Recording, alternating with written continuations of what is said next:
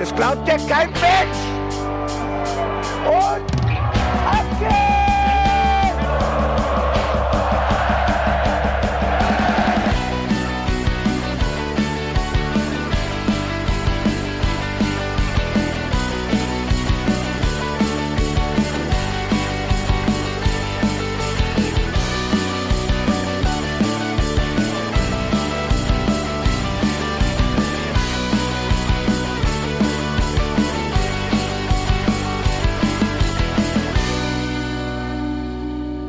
Hallo und herzlich willkommen, liebe Hinterhof-Sänger-HörerInnen. Das sage ich ganz bewusst, weil ich mich sehr geärgert habe, dass ich in der letzten Folge nicht gegendert habe. Also, herzlich willkommen alle, die zuhören.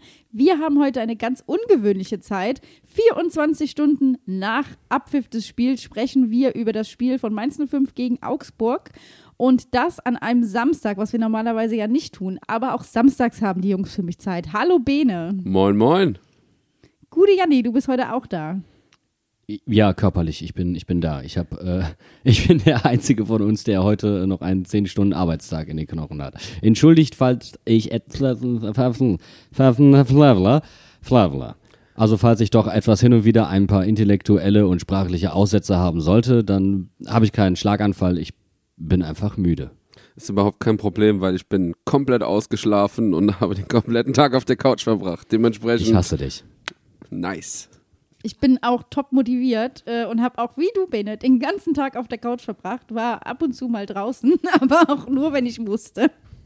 Also mein, mein, mein Bewegungsradius heute war vom Bett auf die Couch, äh, das Spiel, die erste Hälfte geguckt. Dann habe ich geschlafen bis um zwei oder so. Drei, wer weiß. Und dann habe ich mir was zu essen gemacht, wieder auf die Couch und dann jetzt an den, an den PC. Also wirklich, mehr habe ich mich heute nicht bewegt und das war auch richtig so.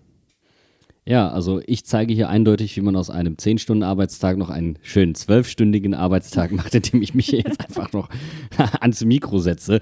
Es ist mir fast ein bisschen unangenehm, weil äh, Müdigkeit zehrt auch so an der Euphorie und ich habe ein unfassbares Euphorie-Level gehabt gestern. Ich war noch ewig am Stadion. Wir waren alle drei noch ewig am Stadion. Mhm. Ich weiß nicht, wie lange es war. Es war dunkel, sehr dunkel. Ähm, und es war einfach schön. Ich weiß auch nicht, wann wir das letzte Mal so lange da waren und mit allen gemeinsam diesen Sieg gefeiert haben. Es war wieder etwas unfassbar Besonderes. Definitiv. Also ich habe Geschichten gehört, dass der Hasekaste so bis 4 Uhr ungefähr noch besetzt war von Leuten, auch von uns. Ähm, und da war in auch Teilen. in Teilen, ich war nicht mehr da, aber äh, aus unserer Gruppe waren Leute noch länger da. Und da waren, Chef, wenn Sie zuhören, ich auch nicht. und da äh, war zum Beispiel der Don auch dann da und hat ein bisschen äh, Spaß gehabt. Also es war rundum eine gute Stimmung gestern. Und das war ja auch, also ehrlich, jetzt mal wirklich ganz ehrlich gesprochen, nicht so zu erwarten. Also wenn man am Donnerstag die PK geguckt hat, da war eigentlich vom Kackspiel die Rede. Das hatte ich ehrlicherweise, haben wir ja letzte Woche schon gesagt, auch so ein bisschen, äh, ja, befürchtet. Ja, ich war ja vorher bei Sportradio Deutschland äh, zu Gast und habe knochentrocken, äh, als ich nach der Einschätzung zum Spiel gefragt wurde, gesagt, ja, ist ein Dreckskick. ist, und dann war es so ein Premium-Dreckskick, wow. Also wenn so Dreckskicke vor Mainz 5 aussehen, dann hätte ich gerne jede Woche einen Dreckskick. Dann komme ich auch dafür ins Stadion. Dieses, übrigens, mal kurz, ich, kurzer, kurzer Schwenk. Ich hatte gestern das strangeste Erlebnis aller Zeiten. Ich habe jetzt einige Interviews hinter mir, sowohl als jemand, der der Interviewer ist, als auch jemand, der interviewt wird. Aber das gestern hat dem, wirklich fast den Boden ausgeschlagen.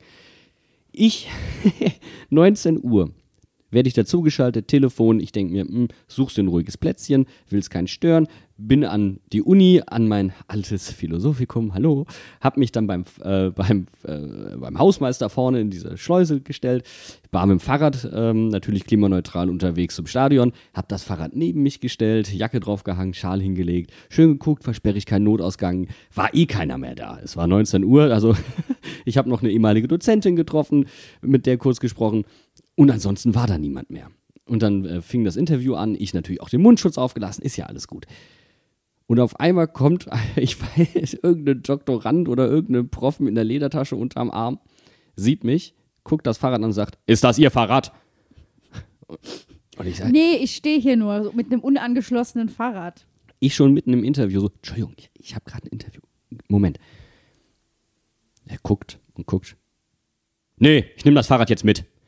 Nimmt das Fahrrad, wirklich wahr, kein Scheiß, hat die Aktentasche noch unterm Arm geklankt und rammt mit dem Vorderrad diese Tür im Philo auf, reißt das Fahrrad da durch, diese, durch diesen Türspalt. Du hörst es in diesem Interview noch hinten krachen. Und ich, mir blieb in dem Moment nichts anderes übrig, als zu sagen, ähm, äh, Entschuldigung, ich muss mal kurz mit, hier wird mein Fahrrad gerade geklaut. Ich bin dann mitgegangen. Es wurde mir keine Begründung genannt oder irgendwas.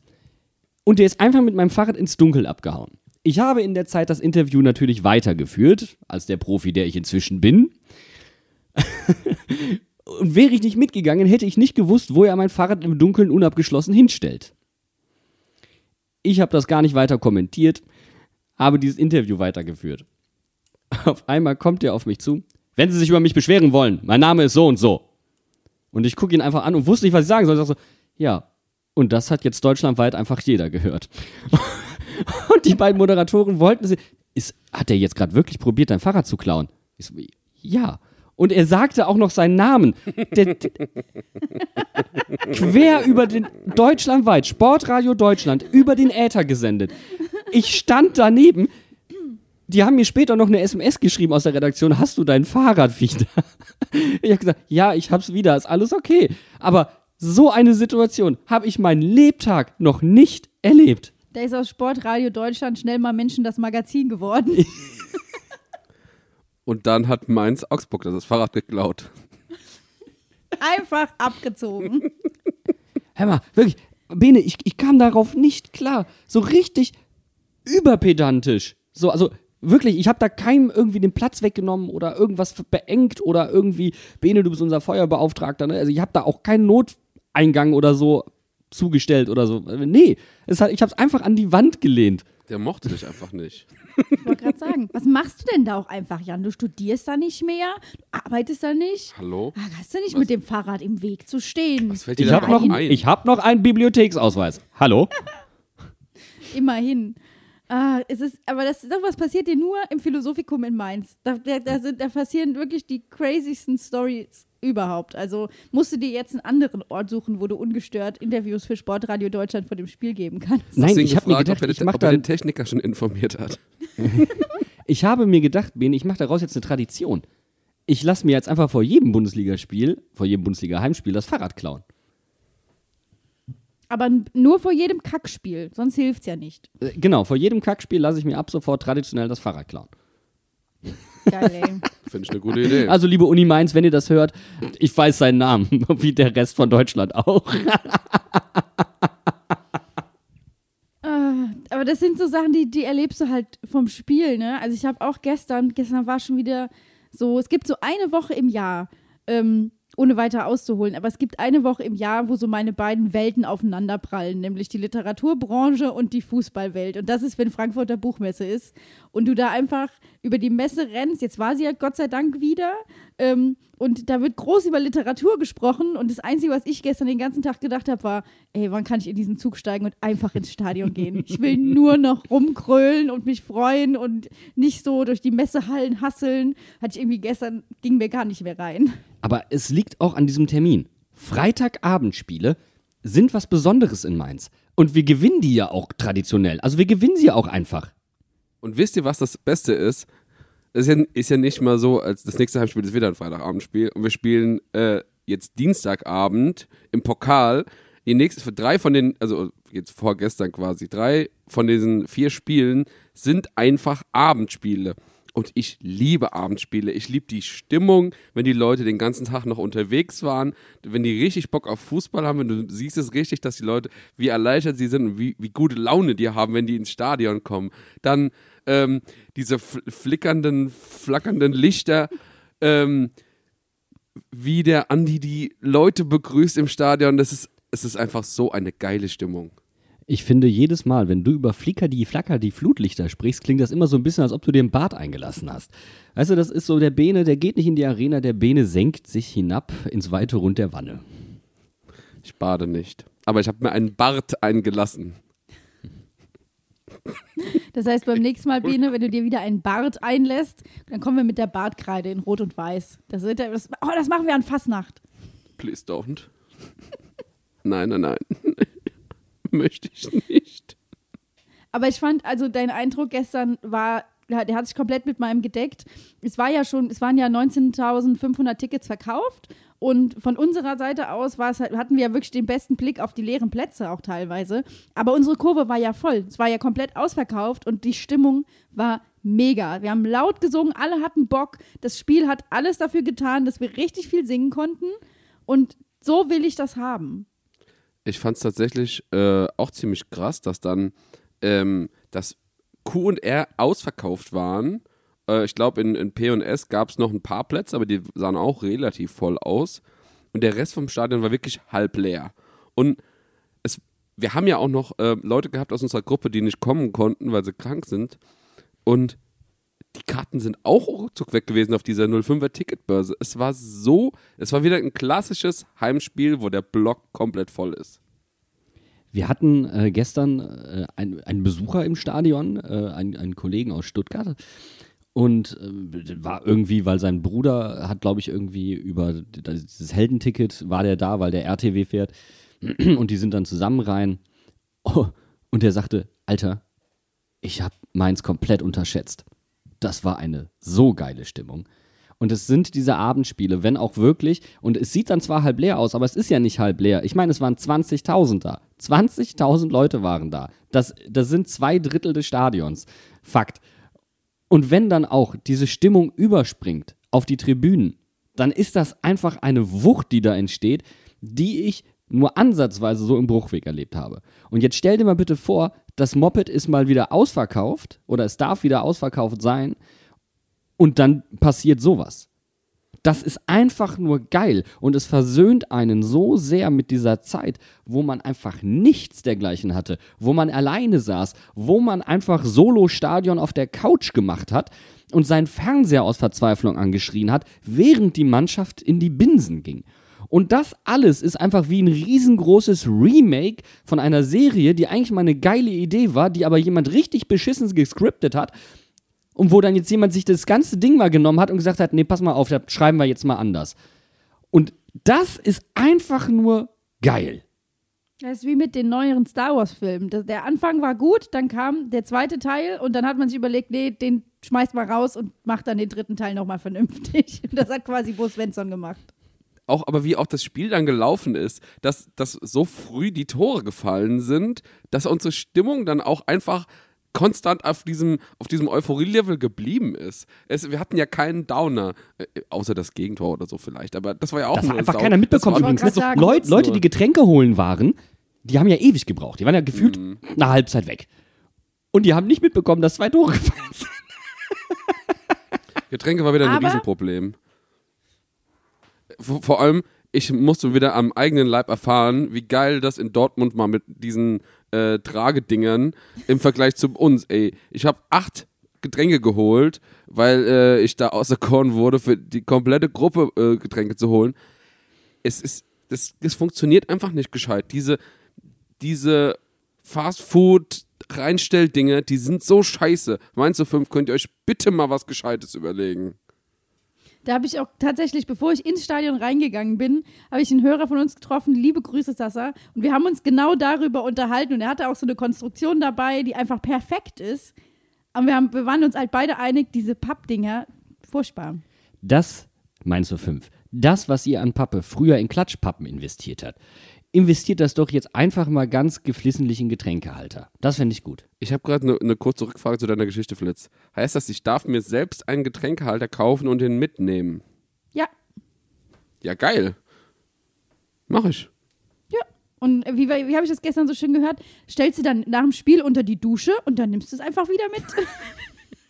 Geil. Sehr geil. Also recycelbar sollten sie sein. Ich glaube, da können wir uns, können wir uns drauf einigen. Also vielleicht keine Pappe, sondern vielleicht was Handfesteres. Ja, ja, das war aus Plastik. Also das war so ein Ding, wie so ein Fächer. Das konntest du in sich zusammen machen. Dann war das so flach wie zwei Hände maximal. Und dann hast du das aufgeklappt und wie so eine Blume aufgemacht. Und dann konntest du da vier, vier äh, Bierchen reinhängen. Wenn du da jetzt noch so vier klappbare Beine drunter machst, ist jetzt eine Idee, also ich glaube, das könnte jetzt die, die kulinarische Welt revolutionieren. Dann hast du etwas, so oben so eine Abstellfläche, vier Beine. Ich würde das Ganze Tisch nennen. So ein Tragetisch. Ich glaube, das setzt sich nicht durch, Janni. Tisch- Oder so ein Tisch Bauchladen. Ich wollte es gerade sagen, Bauchladen. Ich wollte es gerade sagen. Aber kann man den zusammenfalten, dass der kleiner als A4 ist? Das ist die Frage. Das ist eine sehr gute Frage. Ich glaube, die Frage beschäftigt uns jetzt in der Pause. Wir probieren es einfach mal ganz schnell aus, den Bauchladen kleiner als A4 zu falten. Und äh, in der Zeit versorgt euch mit einem Tee oder mit Wasser oder was auch immer ihr möchtet. Und dann sprechen wir über dieses wunderbare Nicht-Kack-Spiel von gestern Abend. Bis gleich.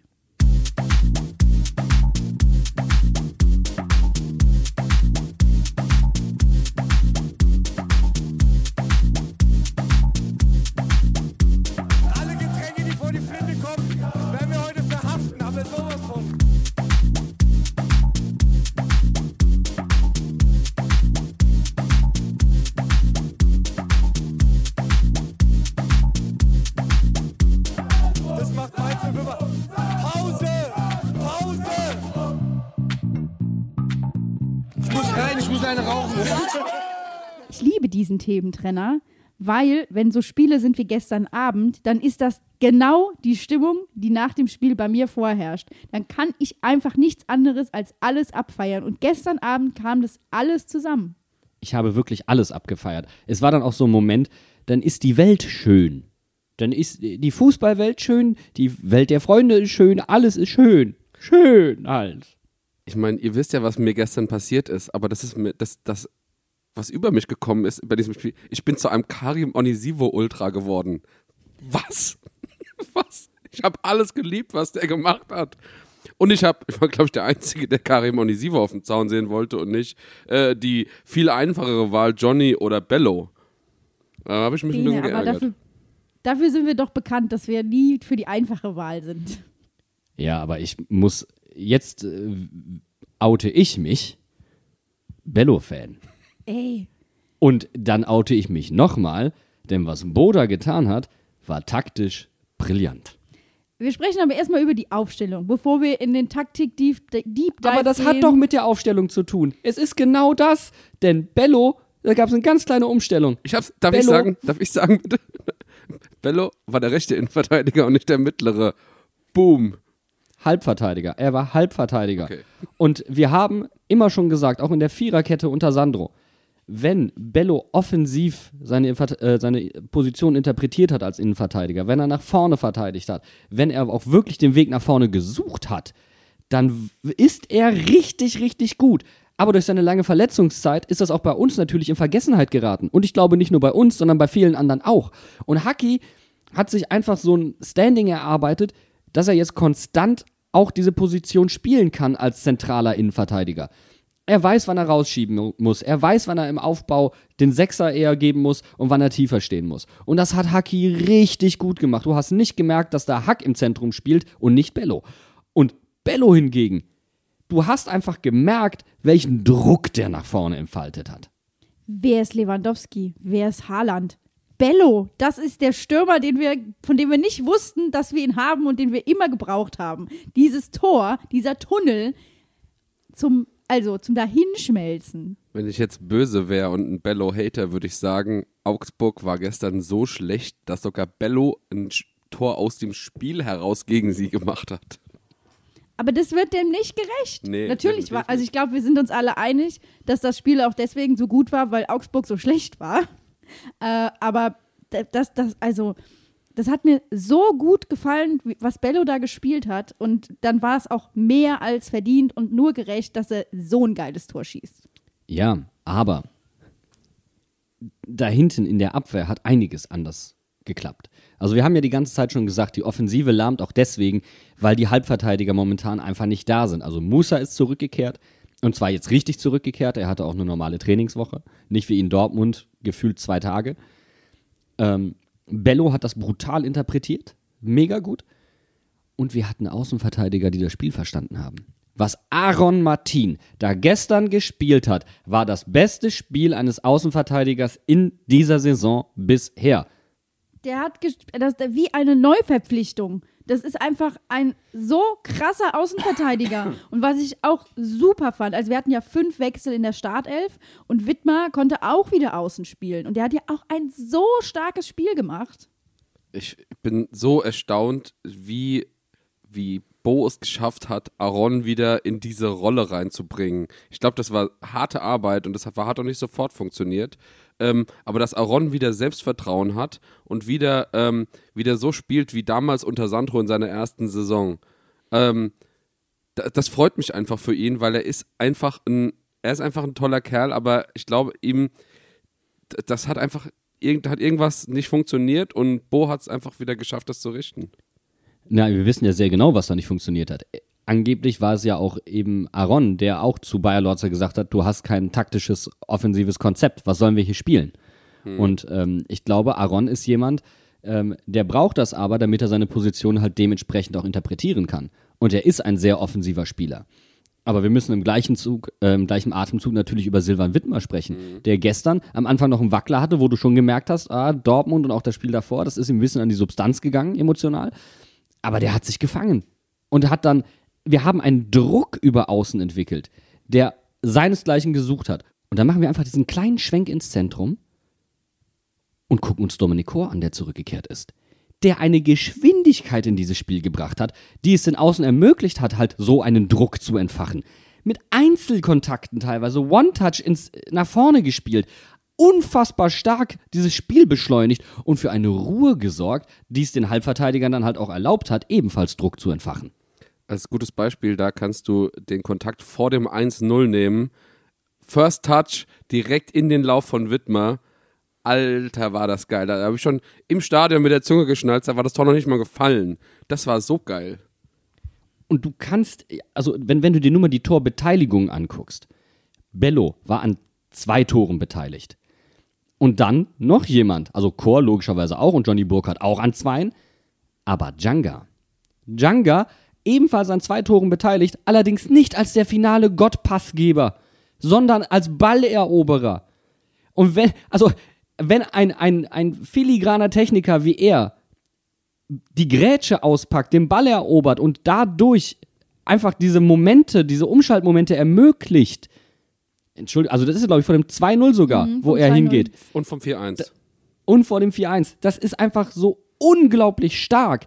Der stellt sich zu 100% in den Dienst der Mannschaft.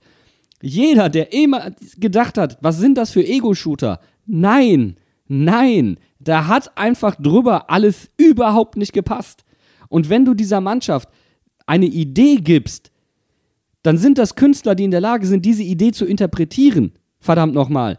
Und trotzdem gibt es immer noch Dinge, die man kritisieren muss. Aber für den Moment genieße ich es. Aber zwei Sachen. Erstens glaube ich, ja, das sind auf jeden Fall Künstler, die das ausfüllen können. Wir haben aber auch genug Handwerker in der Mannschaft, um das mal jetzt die Analogie dazu gebrauchen. Ne? Also ich würde jetzt sagen, Chor ist eher Handwerker und Djanga ist vielleicht eher Künstler. Nein, aber genau das ist es, das meinte ich ja gerade eben. Ein Künstler, der bereit ist, Handwerksarbeit zu machen und ein Handwerker, der bereit ist, den Pinsel zu schwingen, das ist es doch. Aber der Changa ist eher äh, so ein Steinmetz. Also so ein Stein, äh, so nicht ein Steinmetz, ein, äh, wie so ein Steinbildnis, der, also der ein Bildhauer. Bildhauer. Wow, Pene. Fand ich geil. Da in der ersten Halbzeit, muss in der ersten zehn Minuten, erste Viertelstunde oder so, muss das äh, gewesen sein, wo der eine Augsburger an unserer Außenlinie quasi direkt vor uns abgeräumt hat. Da habe ich gedacht so, oh, der Changa hat heute Bock. Also war noch vorm 1-0 und er da schon so, okay, das wird heute gut. Und es ist ja auch ich, so geworden. Eben. Und ich habe aber auch eine Theorie. Ich habe mir das nämlich nochmal überlegt, wer jetzt alles, also mit fünf Wechseln, das hört sich wild an, aber im Prinzip haben wir, sind wir, kommen wir ja schrittweise wieder zurück zu einer Startelf, die, glaube ich, auch von Bo Svensson so gewollt ist. Und ich musste, gerade eben, als wir nochmal darüber diskutiert haben, dass wir jetzt wieder unsere normalen, sag ich mal, Außenverteidiger auch wieder haben mit Aaron und Wittmer, musste ich nochmal an das Interview denken mit Bo, wo er sagt, er will ja nicht so defensiv spielen, ihm fehlen einfach die Spieler im Moment. Und ich glaube, wir hatten ja am Anfang einfach so einen krassen Höhenflug in der Liga. Erstens, weil wir halt Corona gebeutelt waren und das irgendwie den Spirit hochgehalten hat, aber weil halt auch die meisten Spieler, die gestern gespielt haben, spielen konnten zu dem Zeitpunkt. Und dann sind einfach graduell mit Musa, mit Adam, der ja auch gestern wieder reinkam, ähm, Spieler ausgefallen, Haki ist ausgefallen, äh, ne? Sajust ist ja, gut, der ist jetzt auch weg, aber dadurch musste Wittmer ja zum Beispiel in die Innenverteidigung. Dann ging das schon gar nicht mehr über außen, wie das eigentlich gedacht war. Ich finde es ein sehr, sehr wichtiger Punkt. Wir sind zum ersten Mal, nähern wir uns dem Status quo. Und wir stehen trotzdem sehr gut im Mittelfeld. Also, ich meine, hallo. Ich finde es auch cool, äh, jetzt kann man sehen, gerade am ersten Wechsel, also wir haben zum Beispiel noch kein Wort über Jason Lee geredet, ähm, der ja auch reingekommen ist und der mir auch sehr gut gefallen hat. So, ein erster Wechsel war die defensivere Variante mit Leo Barrero anstatt Lee. Und ich glaube, dass, äh, dass das jetzt so eins von den Rädchen ist, die Bo während dem Spiel oder wo er sich vorher überlegt, okay, machen wir dieses eine Fünkchen offensiver oder kreat kreativer ähm, und machen oder machen wir eher ein bisschen defensiver und wollen wir mehr Kontrolle. Und ähm, beide Spieler können beides. Wobei im Vergleich zu Janga finde ich Lee eher ein bisschen weniger rustikal dann auch im, beim Verteidigen. Ähm, ja, aber ich, das, das freut mich einfach, dass man jetzt dann auch so merkt, okay, was ihr sagt, wir haben so eine Elf, die jetzt gut funktioniert zusammen und jetzt, dann kommen dann auch die Ergebnisse einfach. Genau, und ich fand, die Beobachtung ist, das habe ich genau so gesehen wie du, Bene, dass einfach die, äh, die Auswechslungen, die dann erfolgt sind, so graduell das ganze Spiel defensiver gemacht haben, um halt eben auch zu sagen, wir bleiben stabil hinten. Wie zum Beispiel, dass du sagst, du nimmst Wittmar raus, weil wir haben jetzt auch eine englische Woche und Brosi kommt zum Beispiel rein, der nicht so schnell mit nach vorne läuft, aber der hinten einfach arbeitet. Es war nicht zwangsläufig defensiver. Wir haben immer noch das Problem der Konstanz. Wir haben in der zweiten Halbzeit, Augsburg hat es zwar etwas besser gemacht, aber wir haben auch wirklich die Zügel schleifen lassen. Mit 3-0, das ist ein richtig gefährliches Ergebnis. 3-1, das kann dann schon mal kippen. Aber die Wechsel kamen zur richtigen Zeit, es ist der richtige Druck entfacht worden und die Mannschaft wollte unbedingt. Aber du merkst, dass sie immer noch lernt, dass sie die Konzentration 24-7 hochhalten muss.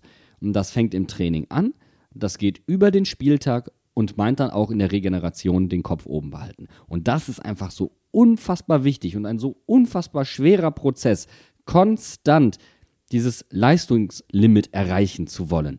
Das heißt ja nicht, gibt so ein wunderschönes Zitat, ah, jetzt hau ich mal, jetzt hau ich mal einen Jürgen raus, du. Komm, mach den Jürgen. dass du alles gibst, heißt ja nicht, dass du alles bekommst. Es ist nur die einzige Chance, irgendwas zu kriegen.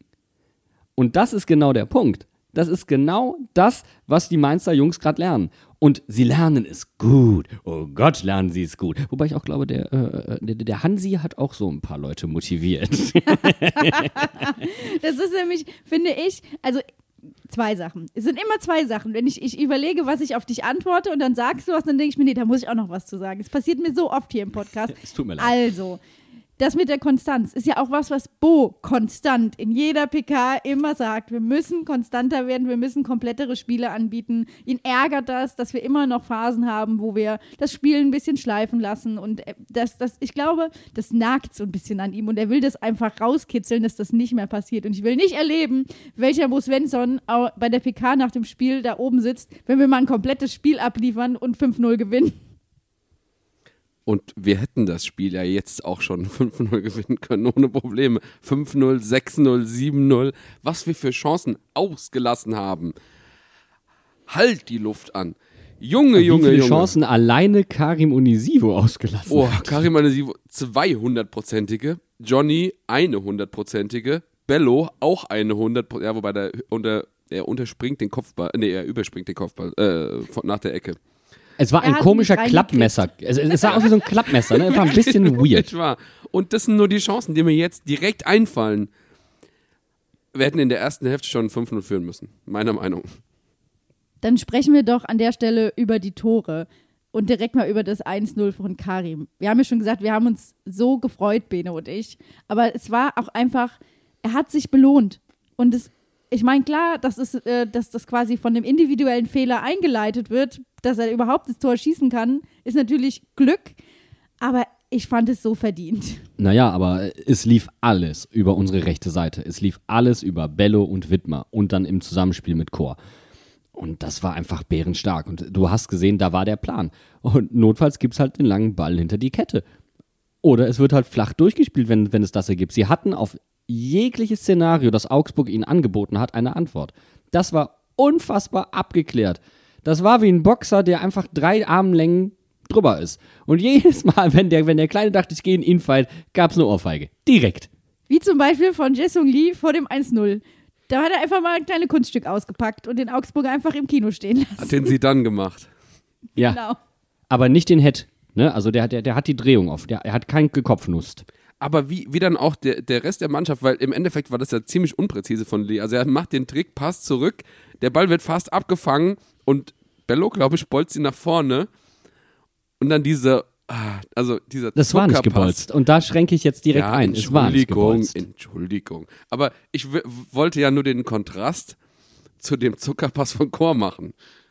Und dann Der, der übrigens so flüssig war, dass man ihn nicht gesehen hat, wenn man, wenn man flüchtig. Also ich habe ihn im ersten Moment nicht gesehen. Er hält den Fuß nur hin. Der gibt dem Ball gar kein zusätzliches Tempo. Das ist wie ein guter Judoka. Der nutzt den Schwung, der ihm gegeben wurde. Herrlich. Wunderbärchen. Da, hör mal, da, da verliebe ich mich. Und das Beste, und dann, wir hatten es letztens, letztens schon angesprochen. Wir müssen jetzt gar nicht die Tore einzeln durchgehen. Aber dieses Muster über rechts war sehr eindeutig. Aber eine Situation, die, so ist auch schon das Tor gegen Dortmund gefallen. Ich möchte Johnny Burkhardt nochmal rausstreichen. Und ich habe es in der vergangenen Sendung bereits gesagt. Wie er es gelernt hat, sich offen zu stellen zur Gasse, den Verteidiger in seinem Rücken zu halten und dadurch den Weg zum Tor zu öffnen. Entweder für sich, um ein Tor zu schießen wie gegen Dortmund, oder um den finalen Pass im Fallen rückwärts zu spielen in die Tiefe. Hansi Flick, erzähl mir nicht, dass du den Jungen nicht willst. Da wurde doch gestern bei Datsen gesagt, wir brauchen doch in der Nationalmannschaft einen Neuner. Da ist er. Nee, aber das war, also das war wirklich dieses. Nichts, was, nee. Nichts, nee. Weil Hör ich auf. eigentlich was sagen wollte, was du mir vorweggenommen hast. Weil dieser Pass vor dem 2-0, das war einfach nur geil. Und ich will, dass dieses Tor Tor des Monats wird. Ich wünsche es Stefan Bell so sehr in der Zusammenarbeit mit Johnny.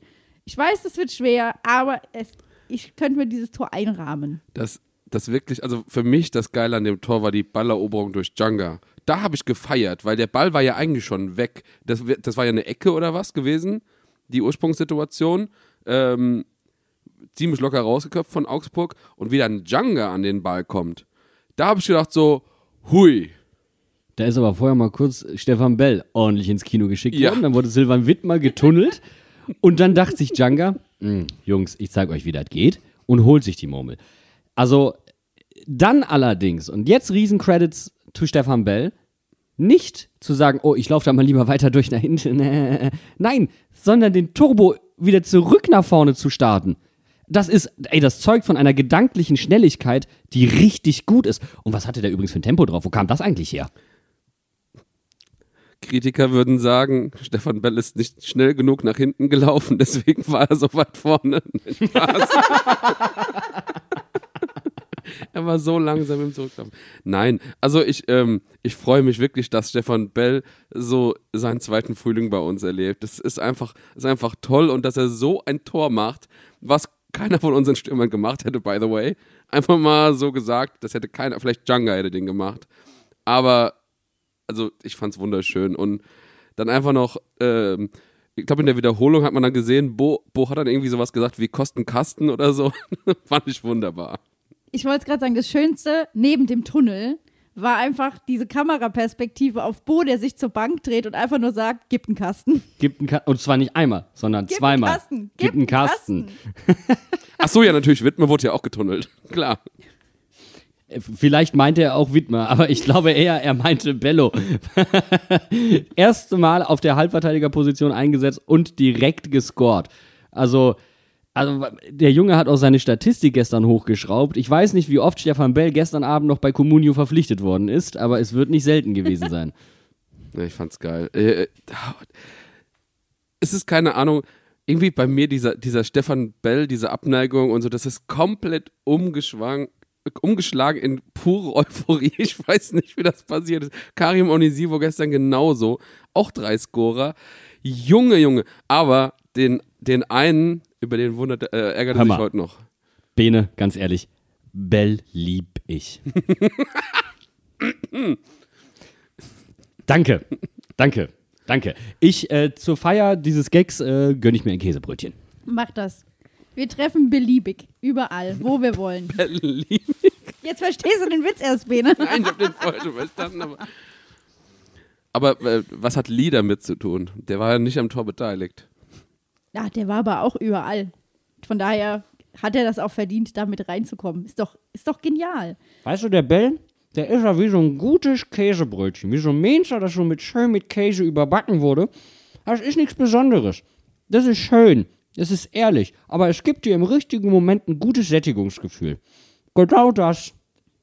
Ich finde auch, also du hast ja schon gesagt, er hat seinen zweiten Frühling, aber ich finde halt auch, er ist halt wirklich Führungsspieler in der Mannschaft und er geht mit gutem Beispiel voran und das hat er gestern Abend halt eben auch wieder gezeigt. Und das war dann zwar, die Hummer war ein bisschen verkackt für mein Gefühl, aber Nicht ein ey, bisschen. trotzdem, eine Hummer von Stefan Bell ist immer, ist immer eine, ich sag mal, immer eine Reise ins Stadion wert, ne? Wobei für meinen Geschmack dürfte Stefan Bell ruhig noch mehr Humbers verkacken. Ne? Also da habe ich jetzt so überhaupt nichts gegen. Dürfen alle Humbers verkacken, solange wir nur eine Humber haben und ein Spiel, für, zu der wir eine Humber feiern können. Das, das ist alles, was ich will. Solange nicht irgendjemand anfängt, die Rumba auszurufen, ist alles super. Aber das war halt auch eben gestern Abend einfach wieder so viel Singen in der Kurve. Ich, ich liebe es. Und wir müssen, ich muss euch dazu zwingen, aber können wir noch kurz über das Gegentor reden, wie unnötig das einfach war? Ja, es ist halt genau das.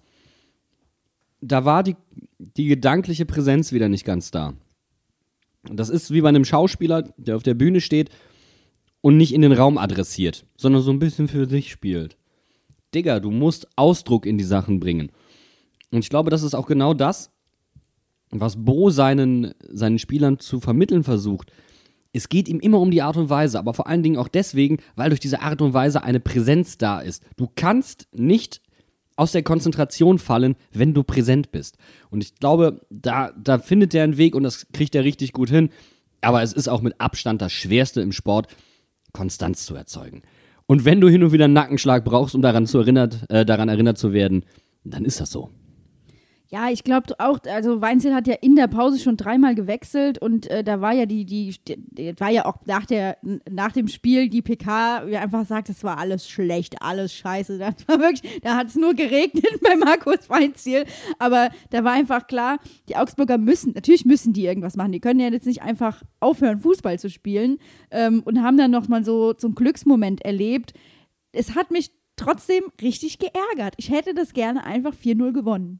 Auf, auf der anderen Seite, ey, ich habe vier Tore gesehen, da feiere ich auch hart drüber. Was das wirklich Bittere ist, wir haben ja jetzt eine von den besseren Bundesliga-Abwehren und Augsburg hat fünf Bundesliga-Tore geschossen und eins davon gegen uns. Das, das ist das, was mich wurmt. Wirklich daran, dass Augsburg die fünf Tore geschossen haben, gegen uns genetzt haben. Aber ich gehe davon aus, dass das dem Bo auch wurmt. Ja, Robin Sentner wird es auch wurmen. Und gestern gab es auch wieder zwei Momente, vielleicht können wir da mal kurz drüber sprechen. Augsburg mit langen Bällen und Robin Zentner, der Probleme hatte, da die Distanz einzuschätzen und zweimal weit vor seinem Kasten stand, wo wir beide Male Glück hatten, ähm, dass Augsburg da nicht rangekommen ist. Also bei allem Guten und wenig Zwingenden, was da war, müssen wir schon darüber reden. Ähm, es ist, glaube ich, aber auch eine Umstellung für ihn im Torwartspiel, weil wir gestern schon sehr weit aufgerückt sind, sehr viel Druck entfacht haben. Das war eine andere Distanz. Das kann gut sein, dass es da vielleicht ein bisschen zu Irritationen kam. Ähm, aber das war auf jeden Fall knapp. Aber er ist halt dann auch so gut, dass er die Reflexe halt auch einfach hat, um einen Schuss aus einem Meter Entfernung kurz mal abzufangen. Aber ähm, ja, das war vielleicht einer der Kritikpunkte, wo man sagen muss, da hat die Balance nicht durch die ganze Mannschaft hindurch gestimmt. Was für Robin Zentner besonders schön sein wird, ist, dass sein Patzer vom letzten Augsburg-Spiel irgendwie von einem Augsburger Verteidiger vom 1-0 dann wieder äh, ausgeglichen wurde. Und ähm, also ich, ich würde sagen, dieses Geschenk, ich freue mich, dass wir, dass wir das annehmen konnten. Und also es ist doch schön, dass sich solche Sachen einfach dann ein halbes Jahr später wieder ausgleichen. Alles gut, oder? Aber vor allen Dingen, das war ja jetzt kein Neuling oder so. Das ist ein polnischer Nationalspieler, der Gummi, dem das passiert ist. Also da merkst du schon, bei Augsburg ist doch einiges im Argen. Und da möchte ich kurz einen, ähm, den Präsidenten zitieren, der da äh, vor dem Spiel einige Sachen gesagt hat, auch Richtung Martin Schmidt, ähm, der gesagt hat, ja, wir hatten halt in letzter Zeit einfach Trainer, die unserer Mannschaft konsequent das Fußballspielen abgewöhnt haben. Und jetzt müssen wir ein bisschen fair sein, wir kennen das Phänomen. Shots fired. Aber es ist auch, es ist auch wirklich billig und populistisch, das vor so einem Spiel rauszuhauen, wenn du gerade unten drin stehst. Digga, beschäftige dich doch vielleicht einfach nur mit dir selbst und äh, greif gerade nicht einen Dude an, der scheinbar sehr gute Arbeit woanders macht. Vielleicht hast du auch einfach dann die falsche Entscheidung getroffen. Such die Verantwortung doch vielleicht einfach bei dir selbst. Vor allem, was mich daran ärgern würde, ist halt dieses, dieser vorauseilende Gehorsam, dass du schon vor dem Spiel jemanden zur Zielscheibe aus, also erwählst. Auserkoren hast, ja. Genau. Äh, und damit quasi alles, was dann im Spiel passiert, davon abgefedert wird, weil das ist dann nicht mehr die Schuld der Mannschaft und nicht mehr die Schuld vom Verein, sondern das sind einfach die Trainer, die da vorher da waren. Deswegen hat man dann gegen Mainz verloren. Das passende Wort ist übrigens auserkorst. Chorwitze dürfen wir nicht mehr machen, Bene. Die Nee. haben wir schon viel, die haben wir jetzt schon zu oft in diesem Podcast. Alle gemacht. verbraucht oder was? Verdammt. Ja. ja. Das ist wie Bo-Wortspiele, die sind eigentlich auch schon ähm, Auf dem Index. verboten. Ja, auf dem Index. Darfst du nur noch unter der Theke verkaufen. Chor- und Bo-Wortwitze nur noch unter der Theke. Das ist, ist vorbei. Entschuldigen Sie, ich habe gehört, hier gibt's unter der Theke was. Können Sie mir mal gerade so, so einen Bo-Witz rüberschieben? Gerade das Ganze. Jetzt hat der Bene fast sein Wasser in den, in den Bildschirm gespuckt. Atmen, Junge, atmen. Ich würde sagen, Bene, komm, komm, hol Luft, fahr dich nochmal einmal. Wir machen jetzt noch eine ernste Frage und dann haben wir es auch. Was bringt uns dieses Spiel und die Erkenntnis aus diesem Spiel für die kommenden zwei Spiele gegen Bielefeld? Wir haben ja gesagt, dass es ein richtungsweisendes Spiel gewesen ist. Und das war es nicht. Weil Augsburg einfach zu schwach war. Das klingt total fies, aber so war es jetzt nun mal. Aber wie auch immer, für Bielefeld heißt das erstmal überhaupt nichts. Die haben heute gegen Dortmund auf den Sack bekommen. Das ist uns auch schon passiert. Bielefeld würde ich auch immer noch als einen der ersten Abstiegskandidaten ranken. Ähm, es ist einfach nur wichtig, dass wir gegen diese Mannschaften an unser Leistungslimit gehen. Das bleibt das A und O. Das sind die Teams, gegen die du punkten musst, willst du in der Liga bleiben. Und das ist es einfach. That's it. Du brauchst nicht das zu mehr machen, als es ist. Sollte das ein starker Gegner werden und wir gewinnen dieses Spiel gegen Bielefeld, dann war es richtungsweisend. Aber Augsburg gestern äh, war zu schwach, als dass wir daraus sehr, sehr viele große Lehren ziehen können. Außer dass Bello ein sehr guter Halbverteidiger ist. Gehe ich mit, gehe ich auf jeden Fall mit. Ähm, ich denke auch, was ich jetzt äh, auf Twitter gelesen hatte von unserer lieben Podcast-Kollegin äh, Eva Lotta Bohle, dass Biele Bielefeld lieber das Ligaspiel gegen uns gewinnt als das DFB-Pokalspiel. Und genau dasselbe haben wir ja gestern eigentlich auch in der Kurve gesagt. Wir brauchen Punkte. Wir sind, ne, wir müssen einfach gucken, dass wir in der Liga bleiben. Und das ist immer unser oberstes Ziel. Und DFB-Pokal und Mainz 05, das ist ja jetzt nun keine besonders lange Tradition. Ähm, nichtsdestotrotz würde ich mich riesig über einen Sieg im Pokal freuen. Was heißt lange Tradition? Sie hält nur jede Saison nicht länger. Immer wieder aufs neue Kurz. Sagen wir es mal so. So ist es. Und das Ähm, ist die lange Tradition. Sehr gut. Ähm, was ich interessant finde und was wir tatsächlich mitnehmen können, ist äh, vor allem auch von außen. Äh, es ist jetzt ja anscheinend so eine Art Stammformation gefunden und die funktioniert auch. Ich meine, natürlich, wir haben gesagt, Augsburg war schlecht, aber ich fand, unsere Mannschaft hat auch extrem gut funktioniert. Und natürlich, wenn diese beiden Sachen aufeinandertreffen, dann hast du immer ein hohes Ergebnis. Und wir haben das erste Mal seit 70 Jahren wieder mit drei, drei Toren Unterschied gewonnen. Äh, Also ich kann mich jetzt nicht ähm, direkt an ein Spiel erinnern, wo es uns das letzte Mal passiert ist. Also ich hatte so äh, Paderborn-Vibes. Das war unser höchster äh, Heimsaisonsieg. Das war damals ein 5-0, 6-0. Und ähm, ja, 5-0 war es, glaube ich, Wir damals. haben auch mal gegen Freiburg 5-0 gewonnen. Aber äh, so, so in der Art war es tatsächlich. Und ich Aber Freiburg mich, war damals kurios, weil Freiburg war nämlich deutlich besser als wir und wir haben einfach nur gekontert. Bei Paderborn, die haben wir wirklich den Grund im Boden gesägt. Ja, das ist richtig. Ja, auf jeden Fall. Und ich finde tatsächlich, so wie wir jetzt gespielt haben und mit dem Kader, den wir haben und auch mit den Auswechselspielern, die ein, reingekommen sind und äh, wer noch hinten dran ist, habe ich eine, ein gutes Gefühl bei den nächsten beiden Spielen, muss ich ganz ehrlich sagen. Ja, und ich komme immer wieder dahin zurück, dass man sich auch überlegen muss, dass Jeremiah Saint-Just, unser Speedy Gonzales, äh, der einfach alles in Grund und Boden mit seinem Tempo rennt, gerade verletzt ist. Und was ich auch super süß fand, war die Aktion nach dem Spiel gestern noch, das ist mir gerade eingefallen. Erstens, wir haben vier Tore geschossen und sie haben hinterher nochmal das Trikot von Saint-Just auch hochgehalten, um zu sagen, ey, das ist auch ein Sieg für dich, werd schnell wieder gesund und komm zurück, damit wir noch mehr Tore schießen. Es war insgesamt das Spiel der Rückennummern. Die Nummer 9, Karim Onisivo, traf in der neunten Minute. Und welche Rückennummer hat Bello? 16, Und er traf in der 16. Ding, ding, So, ding. also und dann vier Tore für die verletzte Nummer vier. Schöner geht's nicht. Ja. Das nennt sich Zahlenspiel. Das heißt aber auch, der Bo muss mal langsam Rückennummern verteilen, die so 68, Ja. 7, äh, 87, so wie im Ameri American Football oder so. Genau, Julian Nagelsmann möchte sich Kommunikationstechnik aus dem American Football abschauen. Wir hätten gerne einfach die Rückennummern. Ich weiß gar nicht, warum das so ist, warum die Hohen nicht vergeben werden in Deutschland. In anderen Ligen ist das erlaubt. Ich glaube, in, äh, in Frankreich machen die das teilweise und ich glaube auch in Russland und so. Ich glaube, das hat einfach was damit zu tun, dass die Nummern nicht so beliebt sind.